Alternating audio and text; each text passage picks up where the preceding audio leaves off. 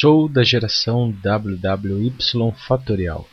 Eu nasci há 32 anos atrás. Eu nasci há 10 mil anos atrás. E não tem nada nesse mundo que eu não saiba demais. Cantado na voz do compositor e cantor Raul Seixas, já falecido. Nasci em 1978 e, portanto, não pertenço à geração Y, Young, ou WWY, World Wild Young. Mas ainda quando criança ou adolescente vi alguns heróis morrendo de overdose. O próprio Raul Seixas, Cazuza, também já falecido.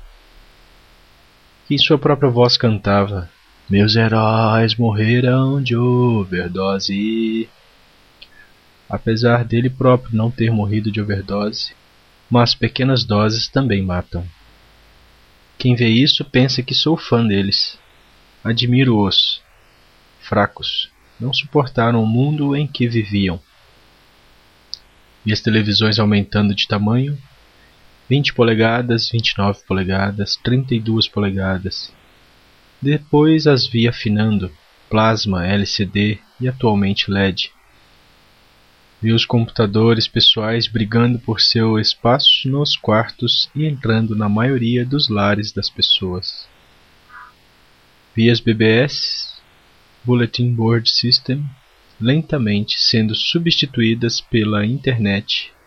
Naquela época, poder falar com o Sysoup era tudo que um BBS queria, só para ganhar uns minutos a mais de conexão. Eu usava o Bluefish para sincronizar mensagens no servidor.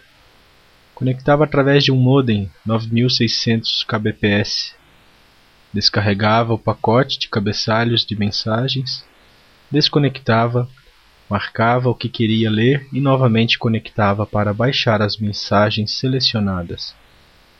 Naquela época, se quisesse algo colorido, tinha que usar códigos ANSI, difícil até de imaginar mas não pertenço à geração Y.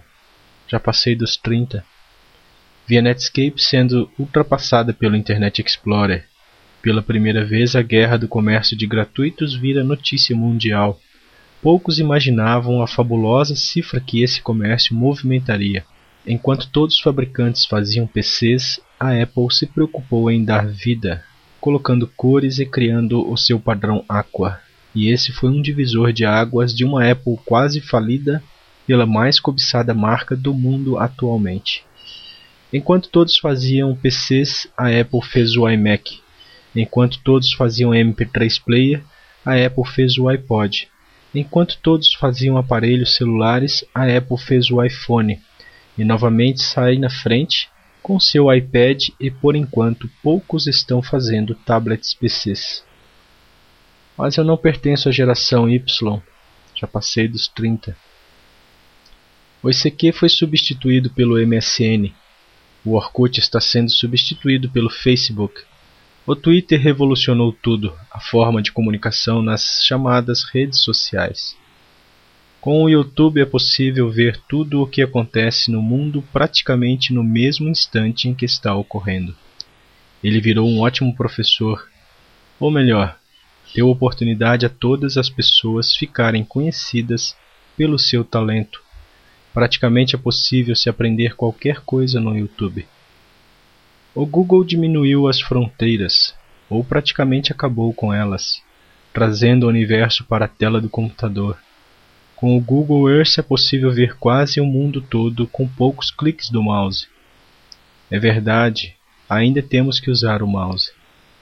Estamos passando pela revolução do geoposicionamento. É possível acompanhar por fotos novas ou antigas os mais distantes e distintos pontos turísticos do mundo. Para ajudar na comunicação, o Google Tradutor.